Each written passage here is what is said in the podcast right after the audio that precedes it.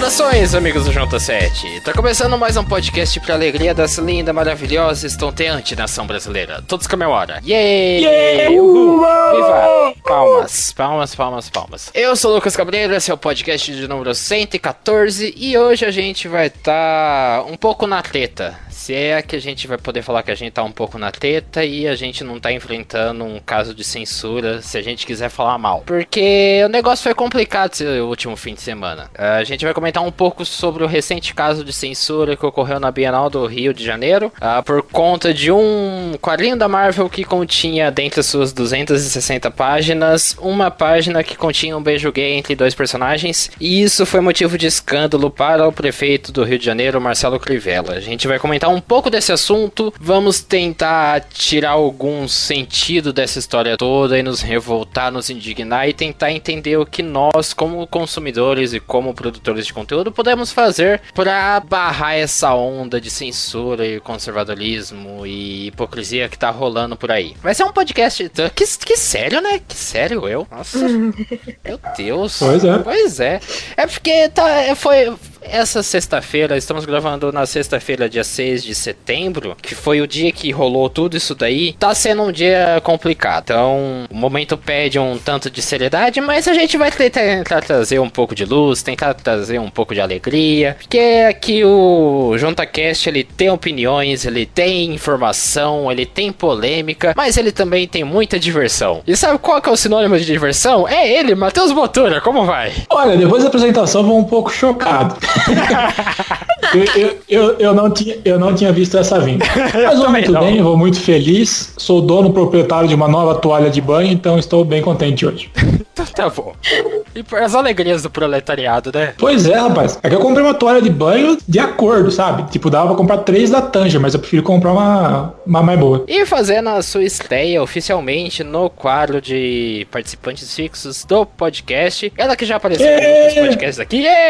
E que eu, eu preferia ter trazido ela pra estrear num programa mais animado e mais. com um tema mais leve, mas ela tá preparada para trazer a polêmica, tá preparada para botar o pau na mesa. Ela mesma, Caia Marquezine, bem-vinda. Obrigada, gente. Tô muito feliz por estar aqui, muito feliz pelo convite de, de ser fixa agora. E tô pronta pra hatear aí, galera. É isso aí. Aqui a gente grava na força do ódio, que é a melhor força possível na face da Terra. Tudo se move na força do ódio. É, exatamente. Gente. Mas sabe também outra coisa que pode mover o Junta 7? O amor. O amor de você, caro leitor e ouvinte, pela gente. Se você gosta da gente, quer ver o podcast crescer, quer ver o site continuar funcionando a todo vapor, participa da nossa campanha do Padrim. Você pode contribuir com qualquer valor a partir de um real por mês e em troca receber recompensas espetaculares, como participar de um dos nossos podcasts. Imagina você aqui pistolando junto com a gente. Ia ser do Balacobaco. Então vai lá em padrinho.com.br barra junta 7 e contribua. E outra maneira de você contribuir com o Junta 7 sem gastar um único tostão é indicar os conteúdos que a gente faz aqui no blog. Então pega esse podcast, se você estiver indignado que nem a gente tá com essa palhaçada proposta pelo governo do Rio de Janeiro, pega esse podcast, manda o link para algum amigo, faz com que ele conheça o trabalho do Junta 7. Ele vai começar a acompanhar a gente e dá um baita incentivo pra gente continuar produzindo o que a gente já tá fazendo. Eu falei muita gente, mas mas é isso aí.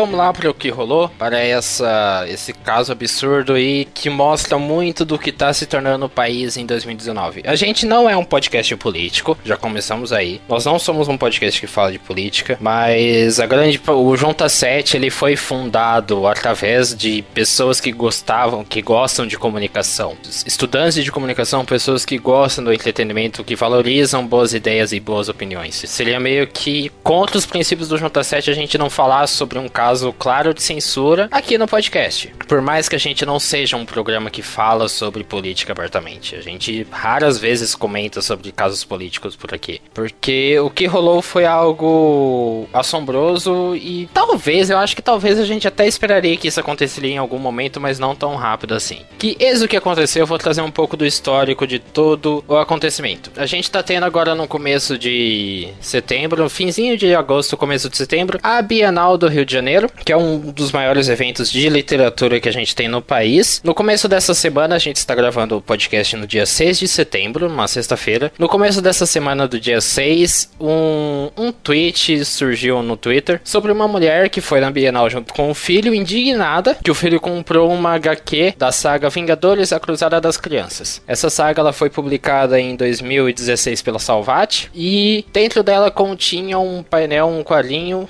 com um beijo gay entre dois personagens do, dos Novos Vingadores, que no caso era o Wicano e o Hulkling, personagens que já são já tem um relacionamento amoroso nos quadrinhos há muitos anos, desde antes desse da publicação da HQ em 2016. E ela estava escandalizada com uma história em quadrinhos apresentar esse tipo de conteúdo, porque na cabeça dela isso influenciava as crianças à homossexualidade.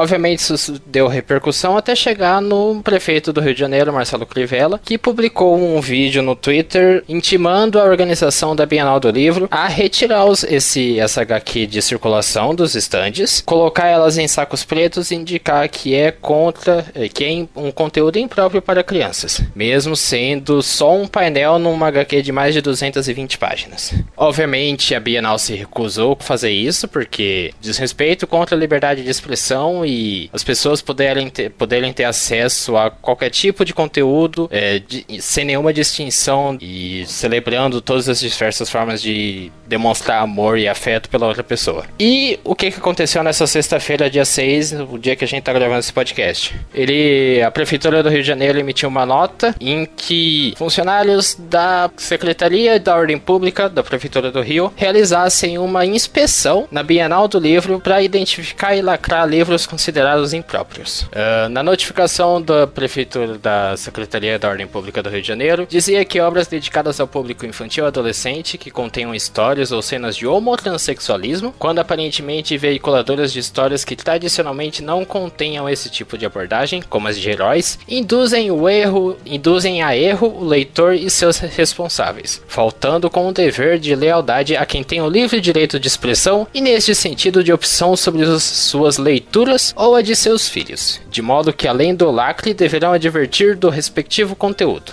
Uh, essa inspeção chocou, assustou muitos, muitos expositores da Bienal do Livro. Alguns até realmente re recolheram livros que poderiam ser considerados impróprios, de acordo com a prefeitura, que para eles os livros considerados impróprios eram apenas os que tinham uma temática que abordava questões LGBT, e criou toda uma revolta, uma indignação na internet, incluindo na gente. Eu vou começar com o Matheus. Matheus, Cara, é, como que foi a sua reação a ficar sabendo dessa história toda? Porque eu acredito que você só chegou a, a descobrir de tudo isso daí hoje. Eu não sei se você estava acompanhando desde o começo o caso. Não, eu estava acompanhando sim. Eu não sabia que ele tinha tido esse start todo por conta de uma reclamação de uma mãe, mas já era algo que, que eu deveria estar esperando. Cara, sabe, é um negócio que é duro de você chegar e falar, porque se eu começar a falar de acordo do jeito que eu penso, vai ter muito corte esse programa e a gente não tá com tempo para isso. Mas a questão é o seguinte, tá, me deixa louco da vida isso.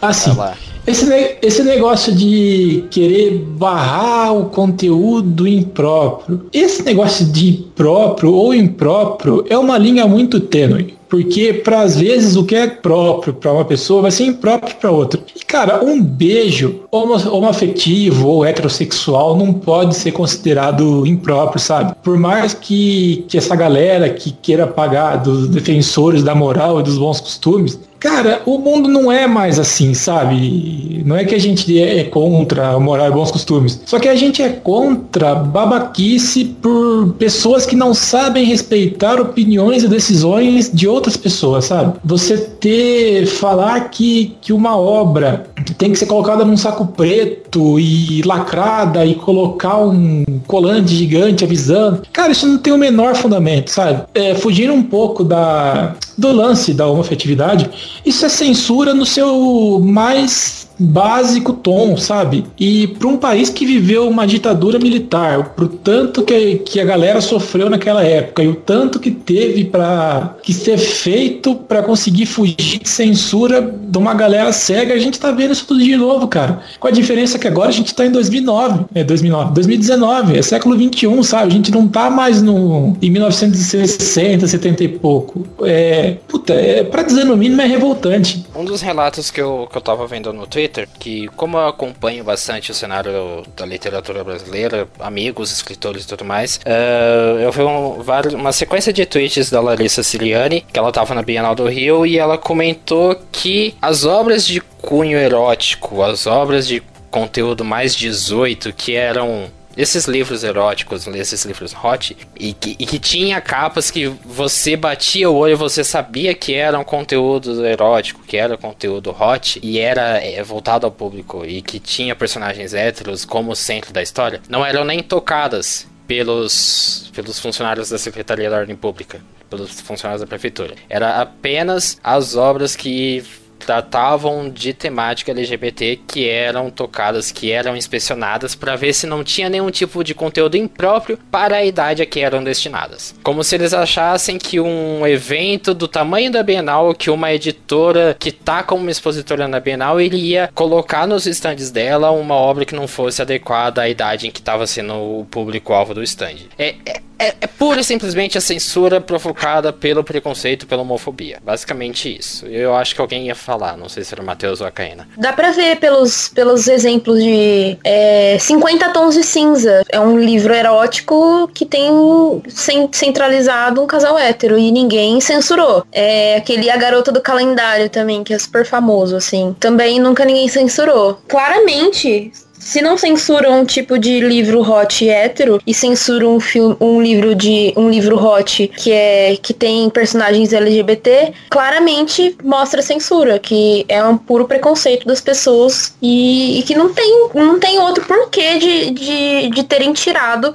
o produto de circulação, a não ser o preconceito que as pessoas têm. Assim, o eu tava refletindo um pouco sobre, sobre o tweet da, da mãe da criança, inclusive por conta da repercussão que deu aquele tweet no começo da semana, essa mulher ela até apagou, mas prints são eternos. Então, uhum. isso daí vai, vai rodar. E, tipo, eu entendo, sendo muito poliana, sendo muito. acreditando muito na bondade alheia. Eu entendo quem se vê chocado com relacionamentos LGBT, que se vê estranha a presença de pessoas como eu, como muitas outras pessoas, que se identificam em algum aspecto da sigla LGBT. Eu entendo, porque o país, ele, o Brasil ele é um país muito grande, ele tem, tem uma enorme diversidade religiosa, ele tem uma enorme diversidade diversidade de criação, de cultura, de costumes. Uh, mesmo do, do alto do meu privilégio de ser um homem branco cis e de conviver com pessoas também brancas, cis, classe média, classe média alta, pessoas com instrução, ainda assim eu vejo muita falta de, de informação. Então eu entendo em parte gente que se assusta ou não, ou não compreende totalmente como que funciona todo esse universo LGBT. Isso eu entendo. O que eu não consigo entender, o que me revolta, é gente que por não entender, ao invés de utilizar a humanidade que é dada a todo mundo e tentar aprender sobre o universo, tentar entender que não tem nada de errado com a gente. Não tem nada de errado com pessoas como eu, como muitas outras pessoas. É, ao invés de tentar entender, tentar conhecer esse universo, entender que a porcaria de uma HQ não vai converter ninguém em gay, é uhum. é isso que eu não consigo entender e que me revolta. O Matheus vai falar. Assim, em cima disso do que você estava falando, realmente, o Brasil é um país de proporções continentais, é um país que tem mais de 200 milhões de habitantes, com diversas cores de pele, diversas crenças é, religiosas e diversas visões políticas. Só que qual que é todo o problema do negócio? É que são pequenos grupos que querem impor sobre o todo o que eles acreditam como o que é certo. Por exemplo, é, não tem caso mais específico do que isso, do que o próprio Marcelo Crivella, que ele é um bispo da Igreja Universal. O que eu, o que eu quero dizer que todo mundo que vai na Igreja Universal é ruim? Longe disso. Só que a galera, ela não consegue entender esse lance da pluralidade, de tentar enxergar o mundo por outras visões que não só as visões delas. Então, por isso que acaba tendo toda essa imposição de querer que, que a moral e os bons costumes que eles acreditam sejam as morais e os bons costumes que que todo mundo deva seguir. E não é assim que a banda toca, sabe? É, a onda de conservadorismo tá tão crescente, mas é bom ressaltar que não só no Brasil, mas como no mundo todo, é, em outros países, é, líderes de extrema direita têm assumido cargos no governo e alimentados por, por essas percepções de pessoas mais conservadores e que em menores casos, mas que fazem muito barulho, conservadores extremistas. E, e é foda, cara, que a gente a gente que prega um mundo de mais igualdade e mais tolerância, a gente está sendo derrotado porque uma minoria muito menor que o, que o grande público é a que faz mais barulho, sabe? Tanto que é pegando que tem dinheiro e poder para fazer barulho. Sim. Também, né? Tanto que você vê uh, o, o plenário, o Senado brasileiro, uma das maiores bancadas que, que se tem é, lá de grupos que foram divididos é a bancada religiosa e são maiorias é, evangélicos e católicos. E o Brasil não tem só evangélico e católico, sabe? É, e toda vez que alguém tenta dar uma voz, tenta dar uma pluralidade maior, acaba sendo sucumbido pelo próprio sistema. E isso não, não tá certo, sabe? Por mais que a gente queira fazer, acontecer e aparecer, não, não tá rolando por conta de uma minoria muito pequena. Totalmente. E aí, quando eu, tudo a volta que eu dei, tudo tudo que você falou, é que foi suja justamente para falar que no nível do cidadão da mãe lá que ficou escandalizada por ignorância, eu entendo e eu gostaria que num futuro muito próximo ela entenda que estava tomando uma atitude errada em se escandalizar por causa daquilo lá. Eu realmente entendo porque foi um processo que eu também passei, sabe? De, de entender que não existe nada de errado em ser gay. Tipo, Principalmente eu por ser um homem gay.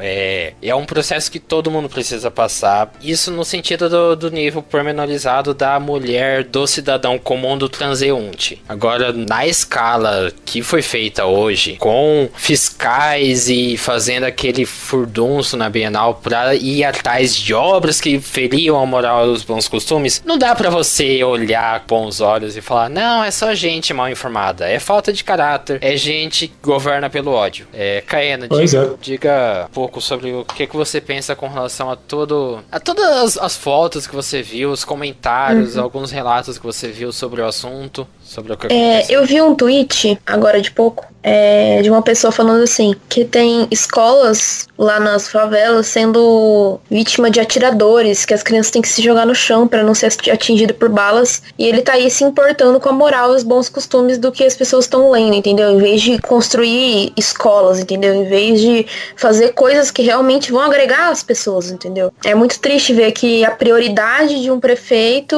é ir lá censurar, tirar um monte de de obra de circulação da Bienal, que é um dos maiores eventos é, é, voltados à literatura no do, brasileira, que dissemina cultura. É, tem uma pauta já muito difícil é, nesse mundo que a gente tem tudo acesso muito fácil à informação, internet, as pessoas não leem quase. É, é muito difícil você conversar com alguém que, que tenha costume de ler. Hoje em dia é muito difícil, porque as pessoas estão voltadas para outras coisas, não, não, não leem mais tanto quanto antigamente e ver a censura de obras que têm representatividade, que incluem pessoas que, preci que, que precisam de, de voz, entendeu? Tirar esses livros de circulação, eu não vejo como sendo algo traga benefício. É, é um benefício egoísta, é um benefício de, como, como o Matheus disse, como vocês estão falando, de um pequeno grupo que tá querendo causar em cima de todo mundo, entendeu? Causar em cima da, da diversidade dos outros. É puro egocentrismo, é olhar para a própria barriga e tampar os olhos pro Brasil Brasil, que tem tantas culturas, tantas religiões, e, e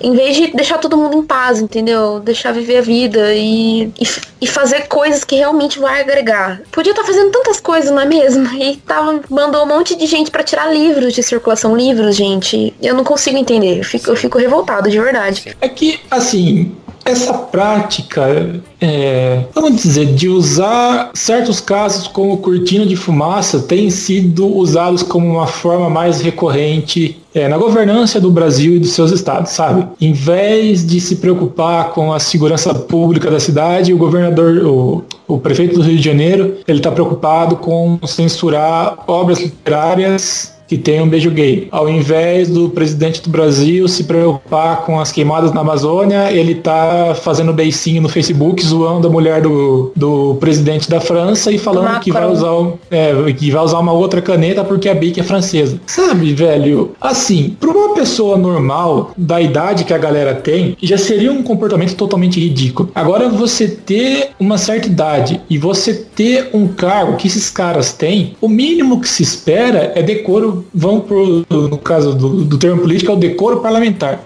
que, que a galera não tá conseguindo ter isso, sabe? É um que fala que a mulher é feia, outro fala que não sei quem tá metendo o bedelho e outro, sabe? É, eu sei que a ideia desse podcast não era fazer um, um, podcast sobre política, mas a temeridade que a gente está tendo desde quando se começou essa onda mais conservadorista, ela está estourando agora nos primeiros casos é, abertamente de censura. Sabe, o, o, o, cara ele falou que tem o beijo gay, ele falou que, que isso é impróprio, ele fala que não, que é isso, os caras vão lá e confiscam. Isso, sabe, os, o cara tá falando, ó, tô censurando essa merda aqui, pau no seu cu se você não gostou. É que nem é, você falar que, ah, livros de, do, da escola, é, como fala, pública tem doutrinação esquerdista, tem, é, faz com que as crianças vejam é, indecências, faz com que as crianças aprendam sexo antes da idade, faz com que as, as crianças é, se envolvam e possam é, desenvolver, como eles falam, o homossexualismo. Cara, não é assim o mundo, sabe? Não, isso sem falar que é ilegal. O que a Prefeitura do Rio de Janeiro fez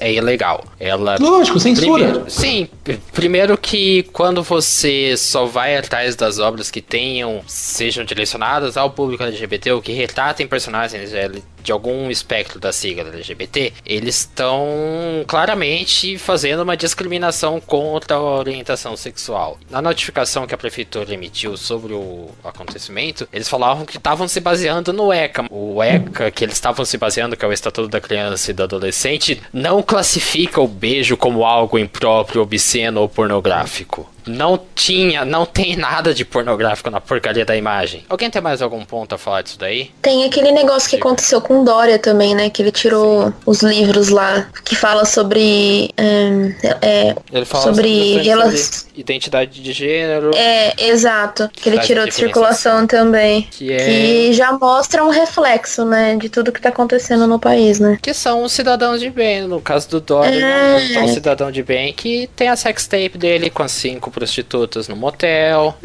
Ele... Exatamente. E todo esse caso de não ter, não dar assessoria sexual para as crianças, como é que, como é que falaram mesmo? Educação, é. educação. Educação sexual.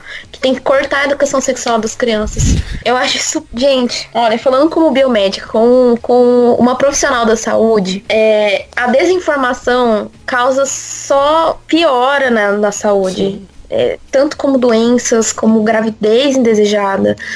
É, é, educação sexual não é ensinar como fazer sexo, é ensinar como se prevenir de doenças e como se cuidar. Todo esse esse tabu que, que tem em volta, do, em volta do sexo, em volta de gênero, em volta de, de dessas coisas, eu, eu acho um retrocesso tão grande, porque a gente tá vendo que doenças que, que são de 300 anos atrás estão voltando agora. E eu tenho certeza que tende a só piorar, porque um pensamento retrógrado vai causando outro pensamento retrógrado e só piora. E eu fico muito bravo.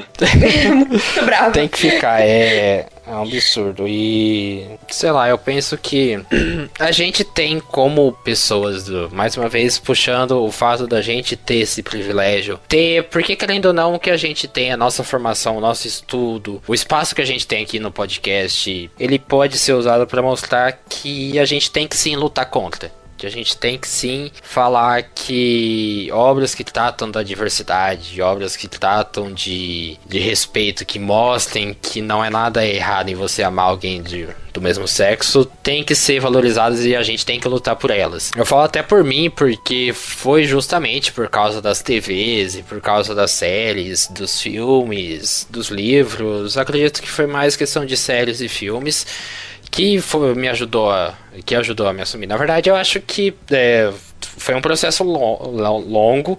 Eu acredito até, não lembro se eu já comentei isso antes, mas, Matheus, acho que é a primeira vez que eu falo abertamente disso no podcast, né? Processo Sim, lento. E, e é algo que a TV me ajudou bastante a entender que que não tem nada de errado. Porque eu fui. Ah, só. Ah, é, usar o termo se assumiu é desrespeitoso? Não. Ah, então menos do meu ponto de vista do. Não, pra mim, de boa.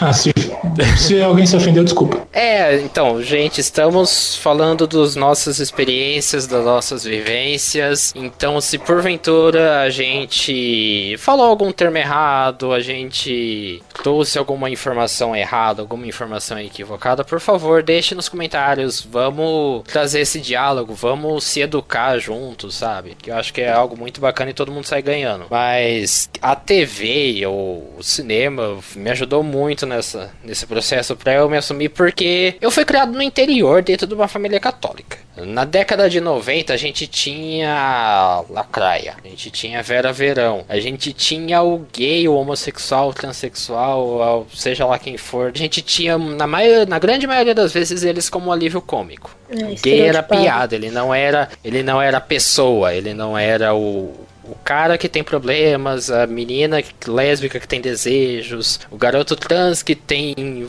que tá atrás de um emprego. Eles não eram nada disso, eles eram apenas o alívio cômico, então eles eram apenas o cara que tem artes, era apenas o, a menina que se prostituía. Era isso. Sabe? Então a TV, as obras como a gente pegando até atualmente, a gente tem a Crônicas de São Francisco que tem na Netflix, Queer Eye, Pose, da série da FX, que tá na Netflix, tá entrando na Netflix. Acho que já entrou, até a gravação desse podcast ela já entrou. Até a publicação ela já entrou, vai entrar na Netflix. Pose, uh, eu já falei Queer Eye, Glee, são obras que mostram ser gay, ser alguma letra da sigla LGBT é muito mais do que só essa letra. Que a gente tem anseios, que a gente tem vontades, que a gente tem desejos e ambições e que a gente, apesar da sexualidade ser uma. Nossa sexualidade, nosso gênero ser uma parte importante da nossa identidade, ela não é a única coisa. Foi algo que a TV, que o cinema me ajudou muito a entender. E é por isso que, tipo, por isso esse foi um dos grandes motivos de eu, de eu, trazer essa pauta, de todo mundo concordar aqui, que é pra gente mostrar que é importante a gente falar sobre isso, a gente falar sobre diversidade. Do ponto de vista de alguém que passa por isso e também de alguém que no caso da KN do Matheus, que são pessoas héteros e que, através da, do cinema e da TV, também vão aprendendo juntos, não é verdade, Caena? Eu vejo o quanto é importante a representatividade, como as pessoas ficam mais. Como as pessoas ficam mais felizes quando elas são representadas em tudo. É, mulheres gordas, pessoas negras, pessoas LGBTs, precisa de representatividade, porque é nessas pessoas que a gente se enxerga, que a gente se espelha, a gente precisa de precisa, precisa ter mais diversidade, porque o Brasil é um país diversificado. Eu adoro quando eu tô lendo alguma coisa e tem personagens gays. Eu fico feliz, fico feliz que, que tenha de, de pessoas diferentes, entendeu? Quanto, quanto, quanto mais diferença, mais feliz eu fico. E eu tenho certeza que as pessoas que, que, que são do grupo LGBT ficam mais felizes ainda. E é muito triste ver o, o, esse retrocesso. Matheus, diga você, porque eu sei como que é a criação sendo homem no interior do estado. Sim, totalmente. A questão de representatividade hoje em dia é uma coisa de suma importância, porque a gente cresceu acostumado com um certo padrão imposto por obras de televisão, cinemas e, e séries em geral. Então era o cara magro, bonito, de cabelo preto, a moça loira de corpo escultural e de olho claro. Só que Porra, cara, o mundo não é assim, sabe? O mundo são pessoas de formas, alturas, pesos e tons de pele. E quanto mais representatividade, independente da mídia, se for escrita, falada, televisada, youtubada ou cacete 4, é, a gente vai acabar encontrando uma galera com quem a gente se identifica, sabe? A gente não pode se deixar levar por um único padrão que, que querem que imponham pra gente, só que é um padrão que não é mais vigente sabe, é, querer falar que, que o padrão de, de tudo hoje em dia é o mesmo padrão dos anos 60, dos anos 70, até dos anos 2000, no começo do, do, da década passada, não é mais assim, sabe? Então, quanto mais voz a galera tiver, quanto mais representantes a gente tiver, melhor vai ser. E para todo mundo, sabe? Porque todo mundo vai sair ganhando com isso. Eu sempre penso em debates que, que tem dentro do mundo da escrita sobre diversidade em obras, porque a partir do momento que você deixa abrir isso, você abriu você como escritor, eu falando da minha experiência como escritor, a partir do momento que você deixa sua obra ser, ser permeada por, por diversidade de corpos, de raças, de sexualidades, a história ela fica mais rica ela fica mais palpável, ela fica mais relacionável. E, e, é um processo. Eu falo isso mais uma vez por ser um cara branco. Eu sei que é um processo, porque uh, uma, posso contar uma historinha? Eu vou contar uma Vai historinha. Então vamos lá então, uma historinha que mostra como que é algo que é um processo que a gente vai se acostumando com a ideia de ter mais diversidade em histórias. Uh, eu tô escrevendo meu primeiro romance. Não faço ideia de quando ele vai sair, então podem cobrar, mas saibam que eu vou falar. Não faço ideia quando vocês perguntar quanto que vai sair, tá? Viu, Caeira? Já tem o um conto, viu, Amanda? É, vai lá, leiam. Leiam, leiam, leiam.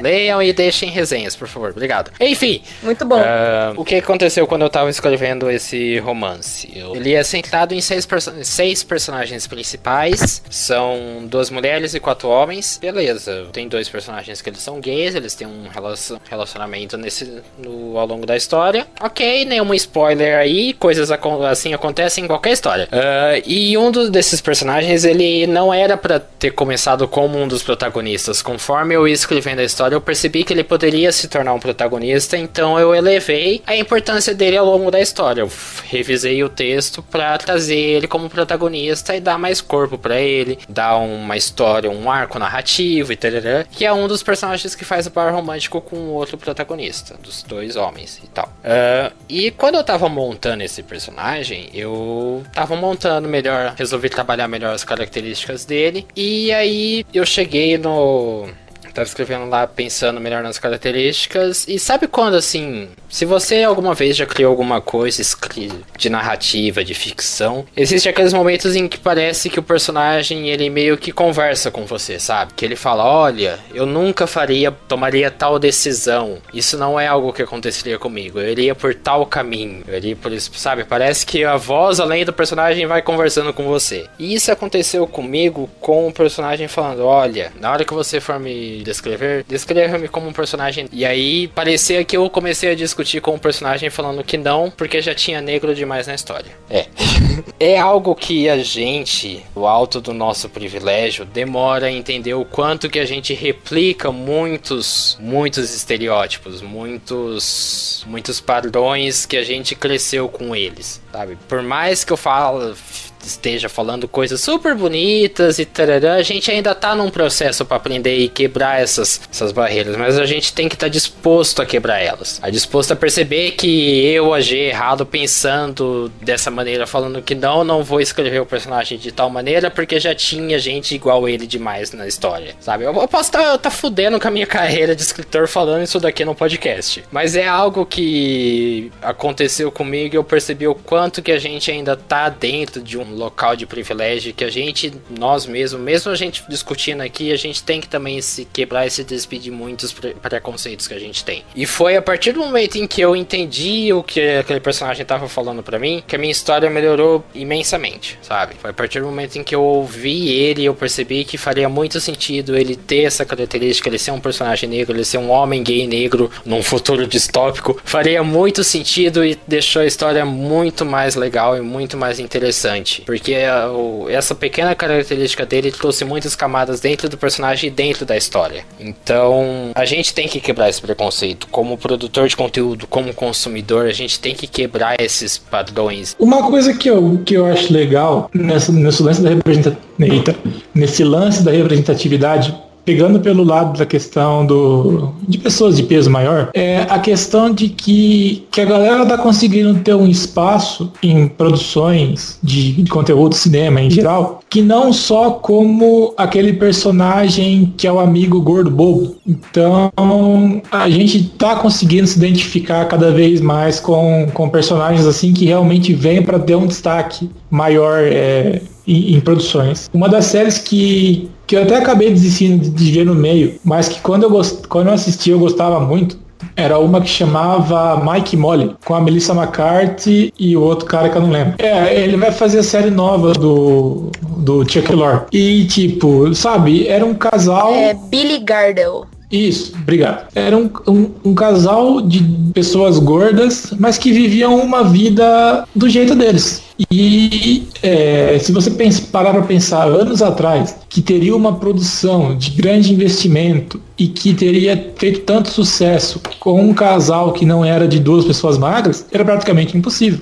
Assim, eu não, não esquento muito com a questão do, do meu corpo, do meu peso e tal. Só que eu sei que tem muita gente que, que tem, vamos dizer assim, problemas com isso. Ou para se aceitar, ou para se encaixar perante um, um mundo que cada vez mais prega que você seja não saudável, mas que você seja mais magro e tal. E a possibilidade de ter vozes que representam essa galera principalmente no YouTube, é uma coisa muito legal de você ver porque a turma tá começando a se achar e usam essas pessoas que são referências realmente como referência para começar a se entender melhor e se aceitar de uma forma, sabe? E lógico, se você consegue ser perder peso, é bom principalmente para questão da sua saúde. Mas se a sua saúde está em dia, não tem por que você ficar se matando para se encaixar em certos padrões. E a pluralidade de voz que a gente tem hoje em dia veio justamente para dar esse espaço para galera.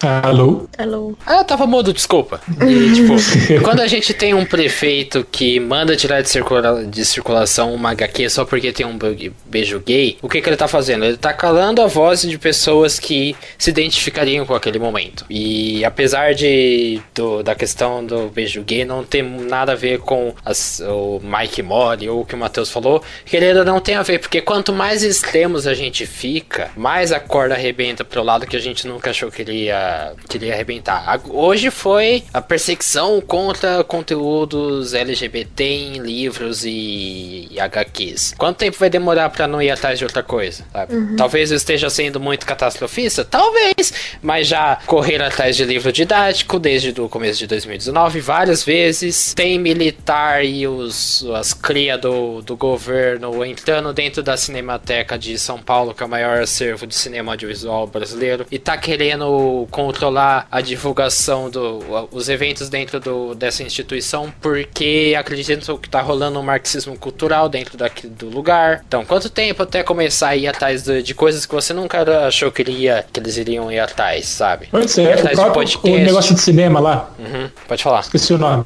Não, o, o, negócio de cinema lá. Cinemateca? Não, o do governo, o ah, órgão que, que financia Ancine, filme. Ancine. Ancine, eu ia falar outra coisa. A própria Ancine, dos caras querer colocar falar que tem que colocar um filtro porque não pode ser produzido mais outro filme da Bruno Surfistinha. Ah, meu irmão, vai pra merda, vai. Sim. Sabe, quanto mais você deixa coisas assim acontecer, mais elas vão se tornar frequentes e mais vozes vão se calando. Vai calar o, o autor LGBT, vai calar o cineasta negro que quer falar sobre a vida dele na favela, sabe? Vai calar o a documentarista transexual que queria fazer um documentário, mas foi impedida porque cancelaram o documentário dela, que tava tentando por edital. Vai atrás do, da cientista, vai atrás de. Vai atrás de um monte de gente. E se você deixar, vai continuar calando essas vozes, sabe? Por isso que a gente tem que bater de frente, por isso que a gente tem, tem que falar que, por menor que seja, ainda é uma representatividade que a gente tem que lutar e que a gente tem que abraçar e bater de frente e falar: aqui não, rapaz. A gente é assim a gente vai lutar pelo nosso espaço porque, saca só, uh, lacrar, que falam que aquele lacrar não lucra, lacrar muito, lucra muito, porque a gente vê filmes tipo Mulher Maravilha, Capitã Marvel, Pantera Negra, uh, aquele de comédia romântica que saiu ano passado, Pores de Rico, são coisas, são produções que focavam em minorias, que focavam em, em, grupos que eram pouco representados e que deram muito dinheiro, que deram muito retorno, sabe? E eu penso que talvez a, a, representatividade, a gente lutar por uma representatividade, é a gente lutar pela manutenção do mercado que a gente consome, que a gente produz, uhum. que a gente faz tudo. Ah, daqui a pouco a gente não vai ter mais que consumir, né? Porque os que a gente gosta estão tirando de circulação. é, então. Sim, porque é aquilo, uh, as nossas percepções do, do mercado, do que a gente gosta de consumir, tá mudando. Eu tava lendo uma, uma thread no Twitter que ele era de um, de um autor que ele se especializou em fazer, em publicar lá fora, em editais, em coletâneas de contos, antologias de contos e tudo mais. Ele costuma publicar lá fora. E ele fala que tá cada vez maior a editoras grandes procurando por histórias que fugissem do do padrão Estados Unidos e Europa. Isso, por exemplo, o mercado dos Estados Unidos, o mercado de literatura estadunidense, não tá mais querendo histórias que se passam dentro dos Estados Unidos, tá querendo histórias que se passam em outros países, em outras realidades, sabe? Isso não é uma prova maior do que você buscar por histórias diversas, buscar valorizar algo que foge do que a gente conhece, dá dinheiro e dá retorno, sabe? O mercado ele tá reagindo quando a gente aposta em diversidade, a gente aposta no beijo gay. E se for ver, né? Ô, Matheus, você lembra até que a gente comentou do nosso podcast sobre o Tumblr? Vai, vai falar aqui isso que eu falei da, da parte do de que você investir plataformas que valorizem a diversidade é um bom negócio e quando você corta isso acaba caindo tudo, né? Pois é, só de você ver pelo quanto que o próprio Tumblr foi vendido. Tô lembrado quanto que foi o valor. Sim, mas foi Vamos baixo. dizer que o, o Tumblr, quando ele foi comprado, ele custou uma Ferrari, quando ele foi vendido, ele era um palio. Perfeito. Um Uno. É, então. Dá dinheiro. A gente valorizar, a gente lutar pelo, por algo diverso. A gente lutar pelo beijo gay do Wiccan e do Hulkling, dá dinheiro. Isso daí, essa censura que aconteceu na, na Bienal é um fruto de mentes atrasadas e que a gente não pode deixar continuar. Tem que bater de frente, tem que xingar, tem que lutar. Tem que perder o réu primário? Talvez a gente tenha que perder o réu primário, mas vambora. Para isso que ele existe. Então, ô, oh, vocês zoeira. Eu talvez acabe cortando essa última parte, mas eu acho que se eu tivesse na Bienal. se eu tivesse na Bienal com algum livro meu lá e eles tivessem chegado, eu ia sair no braço. Não rela meu livro. Não, aqui você não pisa, filho da mãe. Aqui você não pisa, desgraçado. Não, tô zoando. Eu super entendo quem ficou meio sem reação com, com o que rolou. Não, não tem como. Ah, é muito inadmissível. É, é entre 500 milhões de personagens, tem muitos, né? no, no universo um personagem que beija o outro personagem sendo os dois homens é vamos tirar tudo. Ai, ai, parece mentira, parece mentira. É, eu falo, eu falo, eu falo para mim mesma às vezes. Eu acho que eu, eu acho que eu, eu acordei assim, dia 1 de janeiro, num mundo paralelo, sabe? Numa dimensão, numa dimensão paralela, porque de retrocesso tá surgindo do bueiro. Nossa senhora.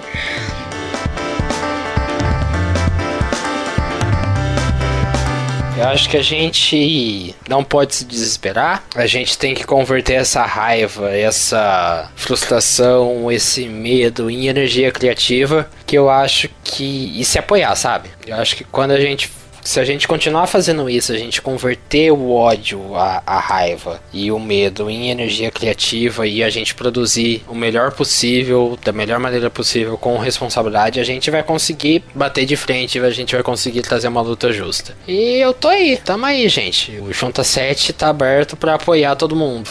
Então, que é uma coisa que eu acho que. E aí eu vou até jogar para vocês. O que, é que vocês pensam que, como consumidores, a gente poderia fazer para bater de frente com essa onda de conservadorismo, com essa onda que tá tendo, com essa censura que aconteceu nessa sexta-feira? Cara, a única, o único contra-ataque que a gente pode ter é continuar o que a gente tá fazendo, sabe? Se é não ficar calado e se tá incomodando é porque a gente tá fazendo do jeito certo. Então, se eles vão censurar um livro, a gente vai lá e vai escrever dois livros. E é por assim por vai, cara. Sabe, foi o que eu falei. Vai lá e vai comprar três livros. Exato. Quem tá regendo toda essa balbúrdia e quem tá fazendo todo esse barulho é uma minoria. Então a gente não tem que, que ficar quieto, não. Vamos para cima deles. É isso aí, Caena. O que, é que você diria para as pessoas que a gente poderia fazer para barrar essa se inscrever lá da vida? Consome conteúdo diversificado, galera. É isso aí. É isso Comprem aí. muito, leiam muito, se informem e não vamos deixar os caras cagar na nossa cabeça, é. não, filho. Nem pombo tá cagando. É isso aí. Vai cagar o governo.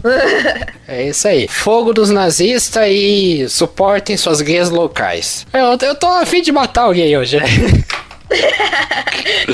Dá uma tijolada na cabeça de alguém. É, então. Fogo nos fascistas. Fogo nos racistas. Fogo é. nos, no, Fogo em todo mundo.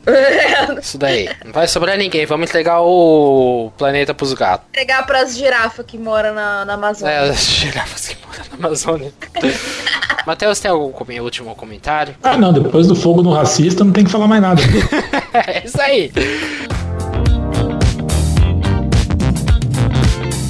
A gente vai agora pro nosso quadro Falei Bem, Falei Mal, que é o nosso quadro de recomendações ou desrecomendações do que estamos assistindo, ouvindo, lendo e por aí vai. Caiana, quiser começar, traz aí. Vai falar bem ou vai falar mal? Vou falar bem, porque eu evito consumir coisas que, que vão me fazer passar nervoso e eu vou falar mal das coisas. Então, eu recentemente, como eu sou uma leitora assídua, graças a Deus, é, estou lendo um, uma série de fantasia que lançou faz muito tempo tempo, lançou em 2012 o primeiro livro, mas eu comecei a ler mês passado, já tô no penúltimo livro, é, que é O Trono de Vidro, da Sarah J. Maas, que tem uma fantasia incrível, que toda vez que eu tô lendo eu fico me perguntando como que essa mulher criou tudo aquilo, e é, melhor ainda, que tem a ver com o nosso podcast de hoje, tem uma representatividade é, nesses últimos livros ela anda é, surfando bem é, em diversificar os personagens dos livros. Então já apareceu personagem gay, já apareceu personagem bissexual e com uma, uma abordagem super leve, incrível, maravilhosa. Sarah J. Maas me adota. Eu vou trazer a série que saiu na Netflix, que é a, o Cristal Encantado, a Era da Resistência. Ela tá impecável, uma série muito bem, muito bem produzida. Ela é remake barra reboot barra do filme do Jim Henson da década de 80, 90, não tô lembrado agora o ano, mas ele é utilizado, ele é naquele esquema todo de marionete, de Estilo Família Dinossauro, talvez. Mas é muito. Não sei se Família Dinossauro é um bom exemplo. Mas é um, uma série muito bem feita. Uh, os personagens são extremamente carismáticos. Ela é linda. É aquelas séries que você enche os olhos de tão bonita que é. Porque existe um cuidado com os detalhes nas marionetes, nos fantoches. É impecável e fica a recomendação. Vai lá. Se você gosta de fantasia, com seres mágicos, criaturas de outros universos. Uh, é do Balacobaco. Assistam em, com o idioma original em inglês, porque o elenco também é incrível. Tem Mark Hamill, tem a Alcafina, tem o uh, Sigourney Weaver, tem a Helena Bonham Carter, o Tyron Edgerton, a Lena Headey tá incrível aquela série. Então vejam e deem audiência para aquilo lá para ter segunda temporada. Matheus, vai lá. Eu vou falar bem de um canal que faz pouco tempo que eu acompanho, mas eu acho ele bem divertido, que é um canal do o canal do YouTube é Dave 504, que é Davie 504. Ele é um italiano que ele faz vídeos sobre contrabaixo. Tipo, tem vídeos dele tocando, fazendo cover e tal. Então é legal de ver que, como ele faz desafios com outros baixistas, por exemplo, tem um site que, que ele paga para os caras, ele dá tipo uma missão para a galera fazer tipo impossível. E é legal, cara, para quem tá querendo treinar inglês, também, é, o canal dele é bacana porque como o inglês dele não é a primeira língua, então ele fala de uma forma mais tranquila, é legal também para você treinar o listening. E fora que o cara toca bem pra cacete, sabe? Para quem gosta de baixo, é um dos instrumentos que eu acho mais legal e mais desvalorizados dentro de uma banda. É, vale a pena conferir o canal do cara. Demais. E ó, só pra trazer uma última notícia, a gente tá gravando aqui na é, Hard News. Tá certo vai sair só segunda-feira, mas Hard News. Acabou de sair uma reportagem na Veja falando uma nota, falando que a justiça proibiu a Prefeitura do Rio de Janeiro de restringir a venda de livros na Bienal. Ha! Chupa! chupa. Ah, na reportagem fala que o desembargador Leno Ribeiro Nunes, do Tribunal de Justiça do Rio, concedeu liminar que proíbe a Prefeitura do Rio de buscar e apreender livros à venda na Bienal do Livro. Na decisão, o desembargador também impediu a eventual cassação da licença de realização do evento por conta da venda de tais livros. A ameaça havia sido feita em notificação da Prefeitura Bienal. Na notificação que eu li no começo do programa, estava informando, é que eu acabei não lendo esse trecho, mas estava informando que se a Bienal insistisse em vender esses livros que eles consideravam impróprios, eles poderiam proibir a realização de novos eventos como a Bienal na cidade do Rio de Janeiro. Então a gente termina com uma nota boa. Uh, quando a gente está gravando o podcast na sexta-feira, ainda vão ter outros dois dias de Bienal, sábado e domingo. Então muita coisa pode rolar, mas se der tempo da gente incluir no, no podcast um, um epílogozinho com alguma atualização sobre o caso, a gente vai colocar assim. Mas é isso, uma boa notícia. Dá pra gente ficar um pouco tranquilizado, mas ainda, ainda assim a gente tem que ficar de olho aberto e não, não deixar que os fascistas vençam e que a censura Exato. continue por aí. É isso, esse foi o nosso podcast. Se você tem críticas, sugestões e comentários sobre o programa de hoje, se você gostou da gente trazer um tema mais sério aqui, uh, manda pra gente para juntacast.gmail.com. Sejam gentis, a gente precisa conversar, pessoal. Então, se você discordou de algo, pode mandar, pode discordar, pode discordar, mas discord, discorde com classe. A gente gosta de divergência bem feita. Uh, é lógico, acompanhe as nossas redes sociais, Twitter, Facebook e Instagram, além do junta7.com.br para conteúdos em texto. O podcast ele tá saindo a cada 15 dias nas segundas-feiras e lá pela quinta, quarta ou quinta-feira ele sai no nosso canal do YouTube também, para você que prefere usar o YouTube para ouvir podcasts. Ou então ele sai também na segunda-feira no Spotify e no iTunes. Se você ouve a gente pela iTunes, vai lá, dá 5 estrelinhas, comenta, que vai ajudar muito o podcast a crescer. Vai ajudar pra caramba a gente a crescer com o seu comentário, sua classificação por lá. É isso. Uh, Matheus, é nóis, né? É nóis, galera. Valeu quem escutou até aqui e até o próximo podcast. É isso aí. Caena, muito obrigado. Bem-vinda e é isso, nós. É isso, né? É nóis. Dá tchau. tchau. Desculpa. Eu achei que você ia falar outra coisa. Fiquei nervosa. Fiquei nervosa. Ai, ai, ai, que bom que você tá aqui com a gente agora. Ai, gente, eu tô, eu tô feliz demais. É isso, gente. Eu sou o Lucas Cabreiro. Que a força esteja com vocês e até a próxima. Tchau, todo mundo. Tchau. Tchau, tchau. Falou. Até a próxima. Falou. Aqui não tem censura não, rapaz.